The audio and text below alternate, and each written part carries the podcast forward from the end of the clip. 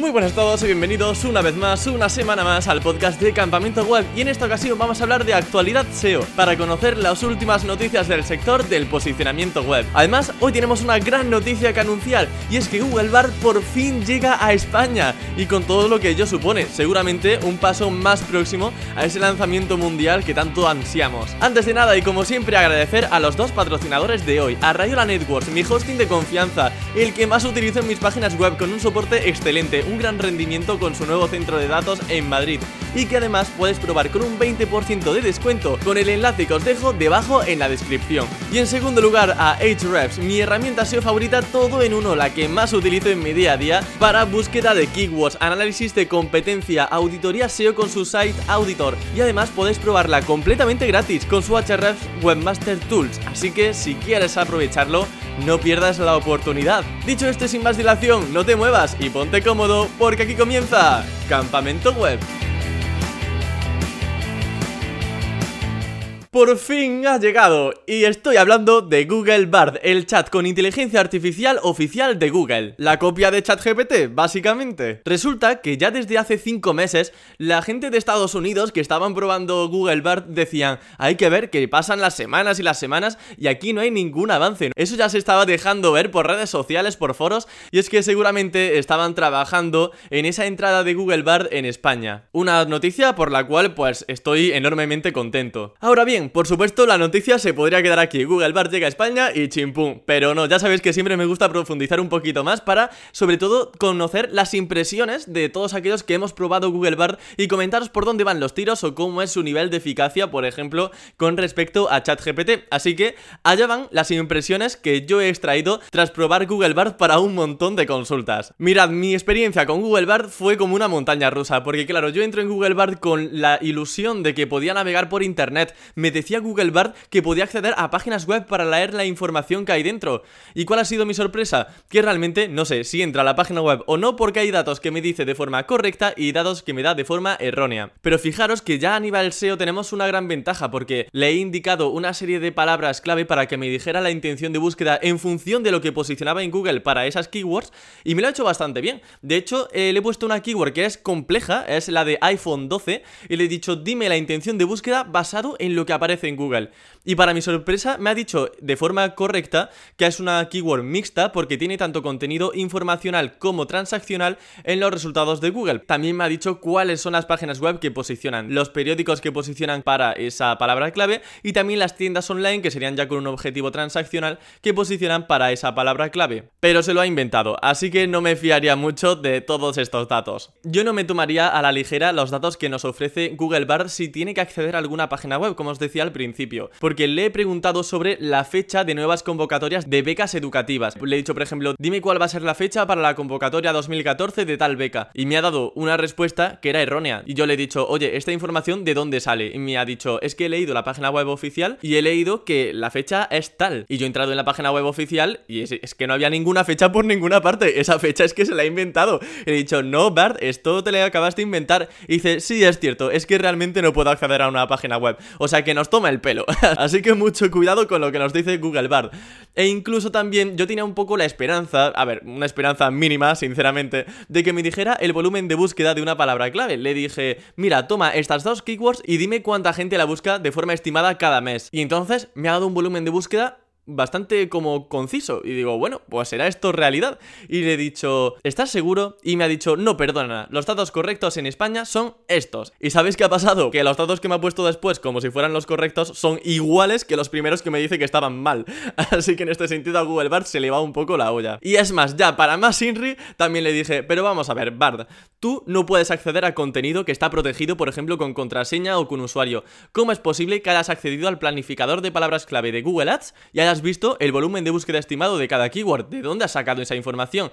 Y dice, no, es cierto, no puedo acceder al planificador de palabras clave, así que los datos que te he dado son suposiciones. Y digo, ah, pues muy bien, todo correcto. así que nada, que a nivel de datos que no os fiéis nada de Google Bard porque se inventa las cosas como quiere, al igual que ChatGPT porque todo lo que tiene que ver con acceso a Internet todavía está, vamos, eh, verde no, verdísimo. Vale, y voy ahora a un tema que seguramente a muchos interesa y sería la generación de contenido con Google Bard. ¿Es mejor que ChatGPT? ¿Es peor que ChatGPT? Pues mira, la respuesta sencilla, básica y simple es que Google Bard es peor que ChatGPT para generar contenido automático para tus páginas web. Así de sencillo. Ofrece una información más escueta, mucho más resumida y sin indagar demasiado en cualquier aspecto. Y además con menor número de palabras, por lo que aquí Google Bard sale perdiendo, pero por goleada. Igualmente, si queréis aprovechar ChatGPT para generar contenido gratuito, os dejo enlazado en la descripción mi último vídeo en el que os digo el prompt que más utilizo yo para generar contenido gratuito con esta herramienta. Y así nos olvidamos de Google Bard y nos quedamos, al menos por el momento, con ChatGPT, usándolo además de la mejor manera posible con ese prompt que os digo. Así que en definitiva, estoy muy contento de la llegada de Google Bard, pero como habéis visto en estas investigaciones que he estado realizando, no da mucho de sí. Así que espero que en las próximas semanas no suceda lo que ha pasado en Estados Unidos, que como os decía, se ha quedado como paralizada la evolución que ha tenido Google Bard allí, y sin embargo sí que tenga ya cierta evolución, ya que está operando en un mayor número de países. Y pasamos ahora a hablar de factores SEO, porque siempre me gusta rescatar tweets de John Muller o de gente que trabaja en Google y que va confirmando o desmintiendo algunos factores SEO que nos puedan ser de utilidad. Y fijaros, lo último que he leído de John Muller con respecto a factores SEO que puedan ser relevantes es referente a la originalidad de las imágenes. Y es que ha dejado caer que las imágenes de stock de bancos de imágenes se tratan de forma igual con respecto a imágenes que han sido generadas con inteligencia artificial. Y en cuanto a la originalidad de imágenes, ha comentado que el hecho de tener una imagen que sea de stock y otra que no sea de stock no tiene por qué ser más positivo para el posicionamiento, sino simplemente que a nivel ético, si tú robas una imagen de una página web, pues tendrías que mirar un poco lo que estás haciendo. Pero comenta que no entiende por qué una imagen de stock, una imagen de inteligencia artificial o una original tiene que ser mejor que otra, que simplemente hay que pensar en el usuario y cuál va a complementar mejor el artículo que estemos redactando. Pero casi a nivel directo, como factor SEO, no encuentra una correlación de por qué una web tendría que posicionar solamente por imágenes originales. Aunque ya sabemos que en el Product Review Update ellos sí que recomiendan que tengas imágenes originales y probando tú los productos que mencionas dentro de tu página web. Aún así, han confirmado también que no tienen forma, al menos hasta el momento, de verificar si tus imágenes son originales o no. Por tanto,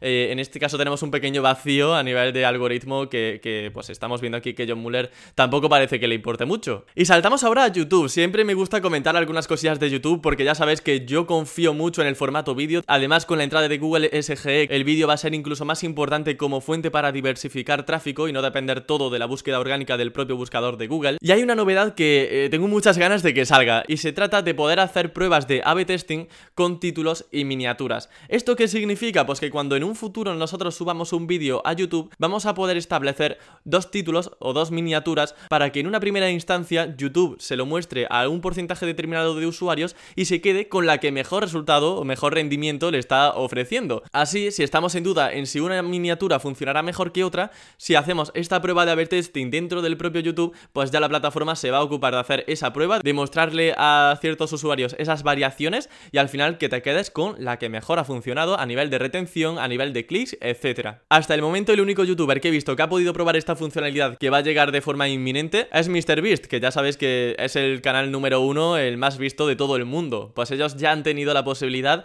de testear esta funcionalidad y dicen que están encantados. Y yo desde luego estoy también muy ilusionado por la llegada de esta prueba de A-B testing en YouTube. Y finalizando por aquí, comentaros que John Muller también ha comentado que no hace falta utilizar el disavow si no hemos comprado enlaces. Qué gracioso, ¿no? Si hemos comprado enlaces, pues sí que hay que hacerlo. Pues mira, justamente a lo mejor si los he comprado no me interesa, ¿no? Utilizar el disavow para que no me pilléis y no me, no me veáis ahí por donde he hecho algunos negocios.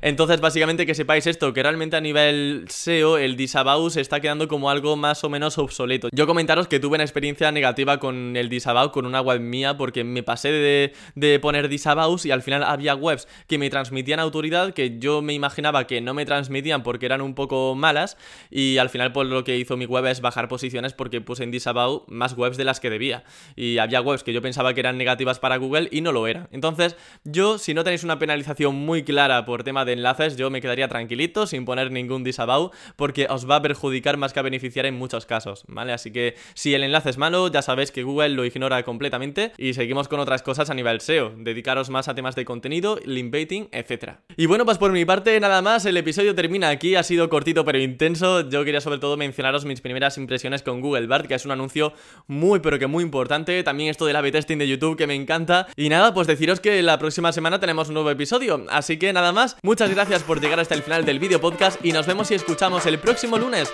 con más contenido SEO para optimizar tu web al máximo. Hasta la próxima.